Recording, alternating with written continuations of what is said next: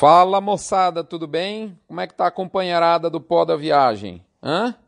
Nós estamos aqui no Front tradicional, Front Premium, como eu apelidei de uns tempos para cá, edição número 368, que está indo ao ar entre o dia 11 e o dia 12 de abril para os assinantes e para os não assinantes lá na Quinta-feira Santa. Moçada, desta vez o Front vem com o seguinte título: Safra firme, entre safra firme. Isso costuma ser verdade? Ficou curioso? Antes da gente te explicar, eu lembro a você que este front chega num oferecimento de MSD Saúde e Reprodução Animal, Fibro com seu VMAX aditivo à base de virginiamicina para recria, engorda e reprodução de bovinos, Aglomerax, a linha da Conan, especialmente formulada para uso no período das águas, Águas estas que estão invadindo o mês de abril, vocês viram a confusão que aconteceu lá no Rio de Janeiro? É ou não é verdade? Boitel da Agropecuária Grande Lago, o maior boitel da América Latina, com serviço profissional terceirizado de engorda de bovinos em confinamento. Bifet, suplemento energético da Vacinar para engorda e reprodução de bovinos. E por fim, aos meus grandes amigos lá de Barretos, do Minerva, né? Tem a Marina, a Melina, tem lá o Vagnão, o Fabiano Tito Rosa, o Bruno Medeiros, aqui de Palmeiras de Goiás, o, o Davi, o Salsicha e por aí vai. Meus amigos, eu olho nessa quinta-feira, dia 11, o front está indo meio, meio antecipado, a fornada está ficando pronta. Eu olho na tela e vejo o mercado físico com o indicador Exalc BMF em 158,80, que é o indicador do dia 10 de abril, beliscando o recorde nominal da história, e eu vejo a entre safra na bolsa com o BGI V19, que é o outubro na bolsa 158,60. 20 centavos abaixo do indicador. E é daqui desse absurdo em tese que veio esse fronte. Muito bem, eu lembro a você que nós vamos diretamente para o com comentário da cabine de comando. Nessa última semana chamou a minha atenção. Eu gosto de eu mesmo lançar no Excel alguns indicadores, os principais indicadores de mercado. Me chamou a atenção três coisas. Primeiro, o atacado estancou, estancou a sangria agora nessa virada de mês e até esboçou uma leve recuperação o que deu uma melhorinha na margem da indústria. Essa, porém, ainda segue num valor, num nível menor do que a média histórica. Segundo ponto, o bom volume de chuvas de abril até agora, é, é, em, concomit, em concomitância, e eu diria mais, até em consequência disso, o relaxamento do milho que a gente está vendo, tudo isso junto com o aquecimento da arroba das últimas quinzenas, recolocaram a relação de troca em sacas por arroba no patamar da história recente nossa, entre 4,25 e 4,30, o que abre as perspectivas é, positivas para uma suplementação de seca. Terceiro ponto, nas últimas semanas, e a gente pode falar que de maneira geral, a gente viu os diferenciais de base, que para você que não sabe, quando a gente fala diferencial de base, nós estamos falando da diferença da arroba paulista com as praças. Esses diferenciais abriram entre R$ 2,50 a R$ reais. É, por exemplo, teve estados como Mato Grosso do Sul, mais perto de São Paulo, é, a, a, valorização da arroba paulista foi acima das praças em mais ou menos R$ 1,50. Vale lembrar que esse diferencial abriu não porque as praças caíram, mas sim porque São Paulo arrancou com mais potência. No caso do Mato Grosso do Sul, foi nem não foi uma potência tão grande a mais, né? O diferencial abriu 1,50. Agora quando você pega Santa Catarina, Paraná, Mato Grosso, Alagoas, por exemplo, o diferencial abriu em R$ 4,00, 4,50 até 5 no Mato Grosso. Santa Catarina, 8 e lá nas Alagoas, 10 reais. Então, é, a gente percebe que abre espaço para valorização nas praças nesse momento e a gente percebe que isso está em curso. Prova disso é que nos dados da Scott e do IBGE adaptados, a gente faz esse estudo aqui toda semana, como você sabe, a gente vê a arroba média no, do boi no Brasil em 146,69. há nove semanas seguidas em recuperação. Nessa mesma tendência, nessa mesma é, é, direção, a gente vê o indicador Exalc BMF rondando o maior valor nominal da história. Tudo isso junto, já chegando com um período de menos chuva é, em potencial, é, acaba que tem deixado o produtor mais incomodado e ele começa a tentar operação, operações aí de proteção de preços. Nós percebemos esse movimento essa semana também. É, falando em, em, movimento de proteção de preço, a gente lembra de frigorífico e a gente percebe que, de outra sorte, a indústria que está meio aí espremida entre uma safra firme e uma, uma economia é, em recuperação, mas uma recuperação mais lenta do que todo mundo gostaria, e, e consequentemente uma margem menor um pouquinho do que a média histórica, a gente vê que a indústria startou a estratégia sábado de aleluia, galera.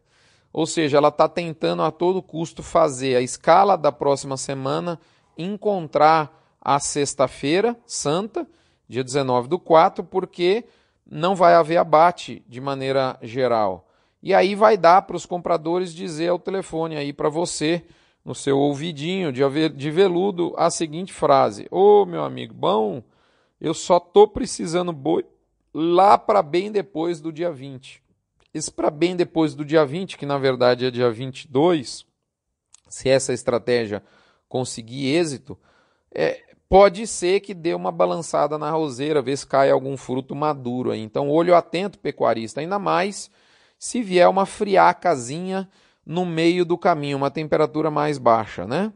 É, aonde será que tudo isso vai desembocar? A mãe de Ná vai contar para você assinante na sequência. Você, assinante, vai saber uma semana antes do seu companheiro que não assina o front e não ajuda o hospital de amor. Falando nisso, você aí, meu amigo e minha amiga, já assinou junto com a equipe de compra de gado para a qual você vende seus bovinos redondinhos, a, o, o, relatório, a autorização, melhor dizendo, para descontar um real por cabeça batida para o Hospital de Amor?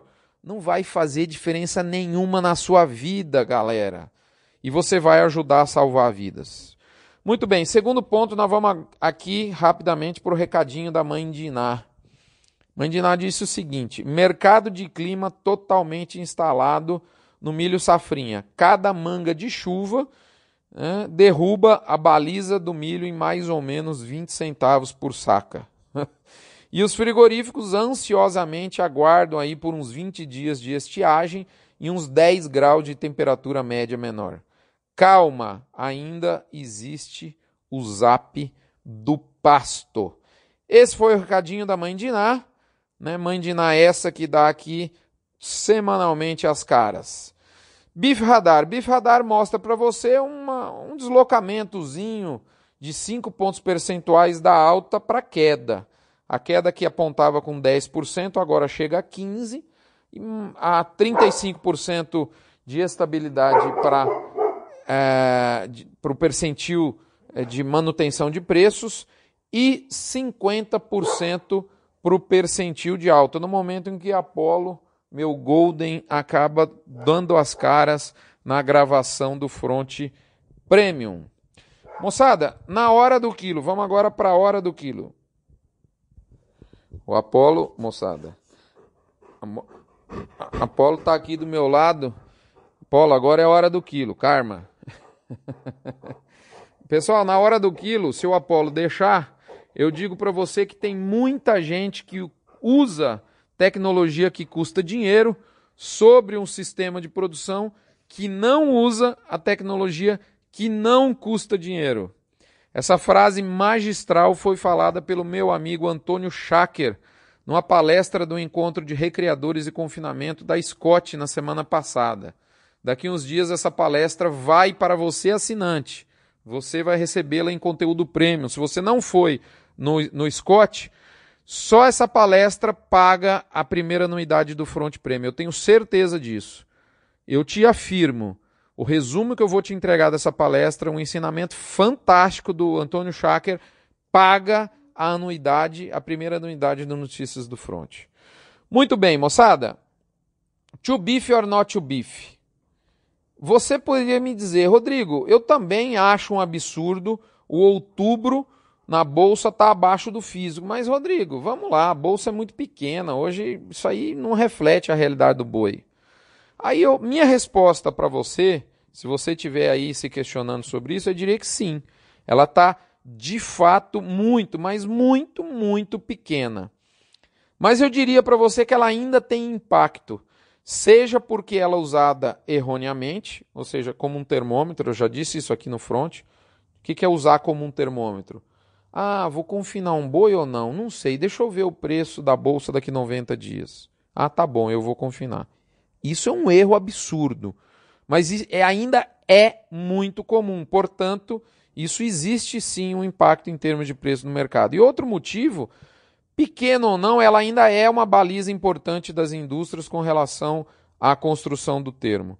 Portanto, moçada, negar que a bolsa, apesar de pequena, tem influência nos preços, é o mesmo que afirmar que o navio, que leva apenas 0,4% do rebanho nacional, não interfere na precificação da bezerrada. Você que está aí com a bezerrada meio sangue, nos últimos anos, no estado de Goiás, Tocantins, Maranhão, Pará, principalmente no Pará, Mato Grosso, São Paulo, Minas Gerais, você sabe me dizer de, de praxe, de, de cabeça, o impacto que. O, o, ah, mas o navio está pagando 6,70. Acabou, moçada. Muito bem, lado B do boi. Vamos para a nossa crônica semanal para a gente encerrar esse fronte aqui. Pessoal, para refletir sobre essa suposta aberração do primeiro parágrafo, né? da primeira frase do front, onde eu falei que o mercado físico está acima de abril, está acima do outubro, para repetir, para refletir, desculpe, sobre essa aberração, eu vou usar um gráfico que mostra a direção dos preços ao longo de cada ano. Esse gráfico está lá no blog para você. Toda vez que eu, que eu boto o gráfico no blog, eu tento descrever aqui para você. Mas eu também, além de descrever, eu vou tentar ser o mais didático possível mas eu vou te, te chamar a atenção para você dar uma olhadinha lá no blog, que aí fica muito bacana para você entender. Então, primeiro escuta o podcast, depois dá uma olhadinha lá no blog. E esse gráfico ele mostra o trieiro de preço. É um gráfico que não mostra qual é o valor da arroba. Não, então você coloca todos, você compara todos os anos, é, um do lado do outro, e, e essa comparação é como o preço se comportou a partir de 1 de janeiro dentro de cada ano. Tá certo? Quem tiver dúvida, tem um, um link lá no, no blog é, com um, um front que eu fiz recentemente, onde eu explico o raciocínio da construção desse gráfico, que é, é por exemplo, para os anos realizados, está tudo certo, é os indicadores de preço históricos. Para o ano corrente, eu uso o indicador realizado até, por exemplo, 10 de abril, 11 de abril, e daqui para frente, até dezembro, o mercado futuro. E se você der uma olhadinha lá no blog, você vai ver um, um gráfico com emaranhado de linhas. E lá tem o ano de 2019 to, e 12 anos anteriores, tá certo? Desde 2007 para cá.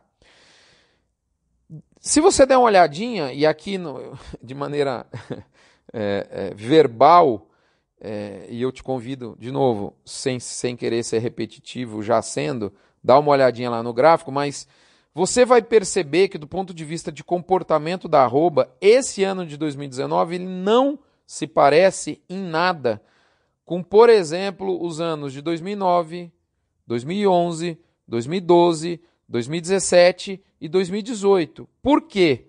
Porque ele está com uma safra de, firme em termos de preço. E todos esses anos que eu acabei de citar, eles foram, como diria o goiano, custosos. Ou seja, eles foram os piores em termos de direção de preço da arroba no primeiro semestre. Então, assim, dizer que 2019 é diferente dos anos piores para preço no primeiro semestre da nossa história recente já é uma boa notícia. Vamos seguir a análise. Seguindo a análise lá no blog, eu coloco um segundo gráfico.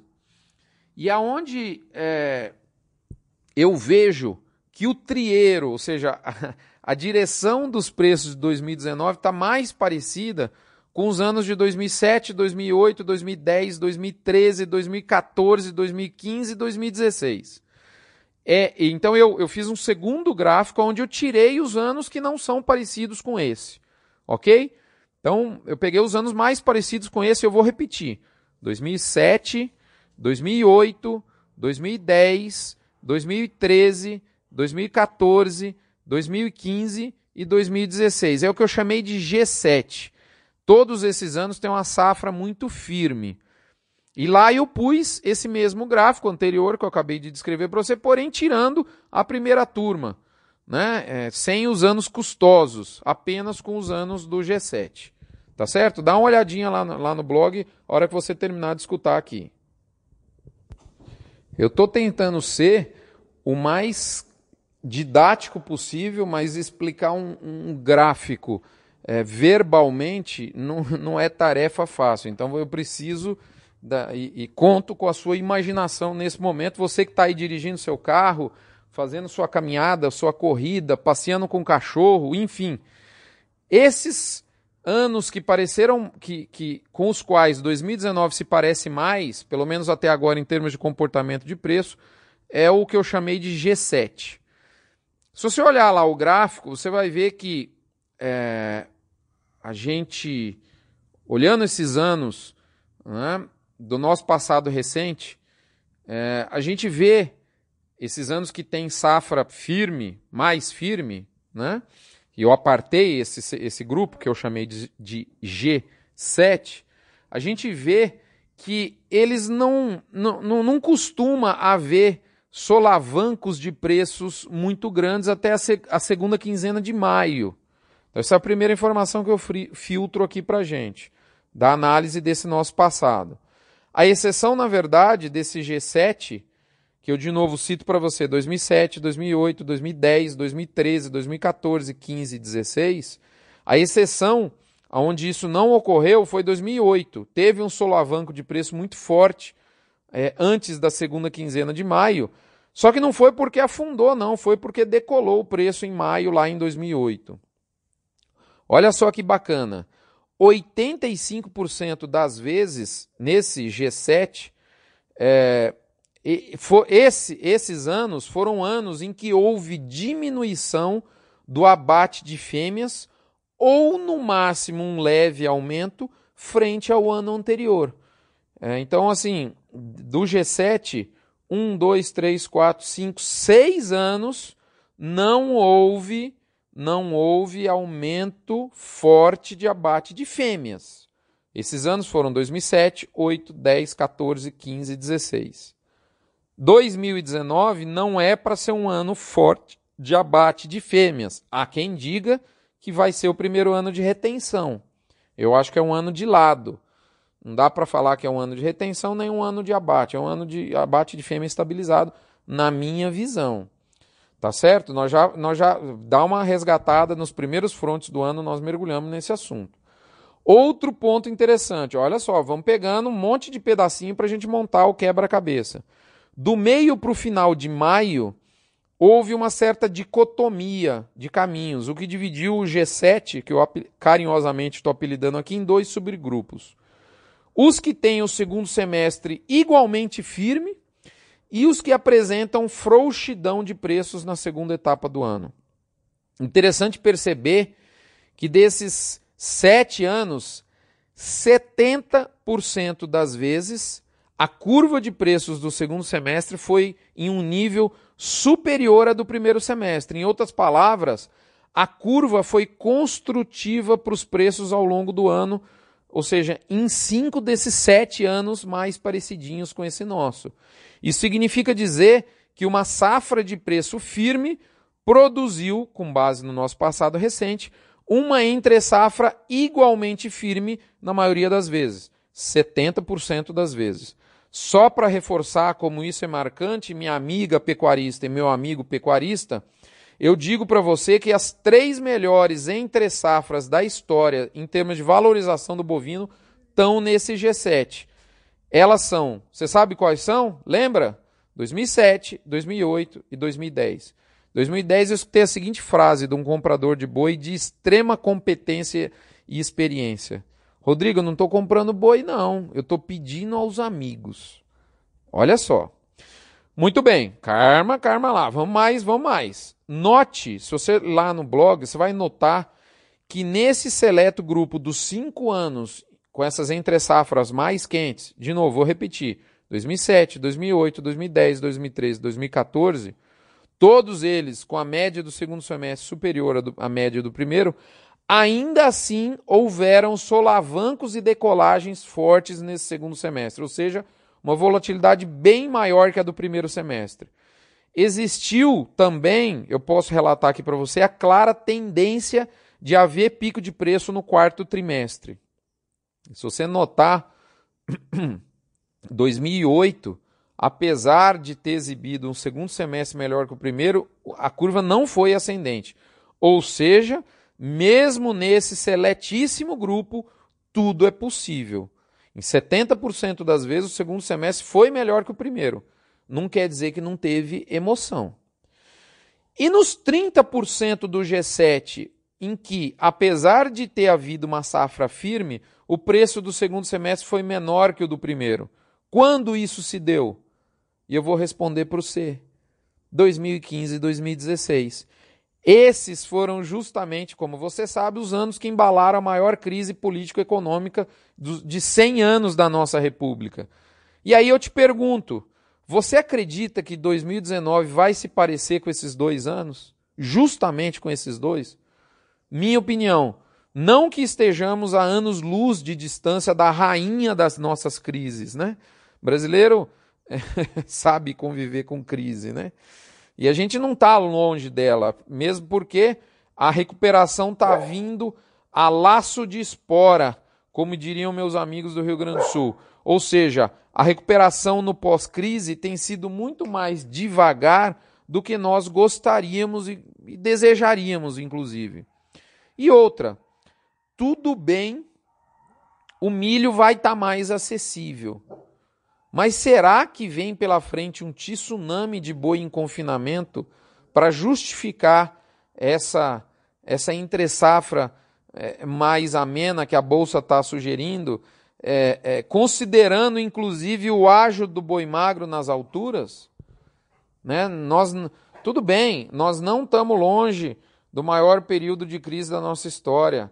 Tudo bem, deve vir uma relação de troca com milho, como nós já dissemos aí, mais palatável para o pecuarista. Mas será que vem boi nessa magnitude para fazer repetir 2015 e 2016?